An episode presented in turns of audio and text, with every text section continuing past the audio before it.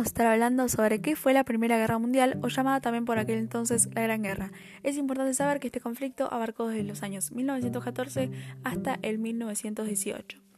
A lo largo de este podcast voy a estar desarrollando sus principales causas y consecuencias. Como primera causa tenemos la radicalización del nacionalismo. Ya sabemos que este tiene la idea de que la forma legítima de administrar la nación es un autogobierno nacional en estas circunstancias, las naciones ya conformadas lucharían por crear un repertorio de símbolos y elementos para definir su identidad y competir contra otros en la consecución de su destino. En aquellas regiones donde persistían modelos imperiales como el Imperio Otomano y el Imperio Austrohúngaro comenzaba un proceso de erosión. Como segunda causa tenemos el desarrollo exponencial de la industria armamentística.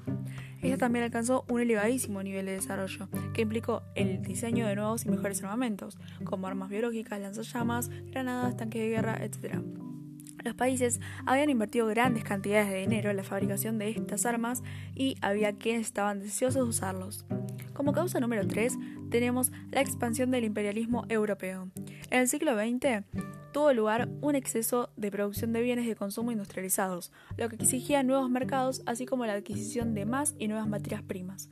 Los estados europeos comenzaron la competición por dominar el territorio africano como cantera de recursos, así como la competición por el control de los mercados no europeos. El imperialismo representó un grave problema interno para Europa debido, entre otros factores, a la desigualdad en el reparto de las colonias africanas. Como causa número 4 tenemos las tensiones geopolíticas en Europa, que fueron el conflicto franco-alemán, el conflicto anglo-alemán y el conflicto austro-ruso.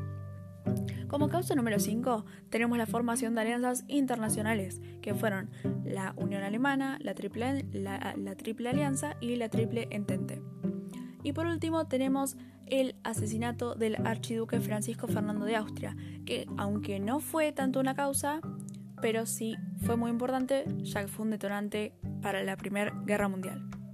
Y como consecuencias de la Primera Guerra Mundial tenemos pérdidas humanas y materiales, firma del Tratado de Versalles, consecuencias económicas, por ejemplo, la destrucción del parque industrial, especialmente el alemán, eh, consecuencias geopolíticas como la desaparición de los imperios alemán, austrohúngaro, imperio otomano y ruso.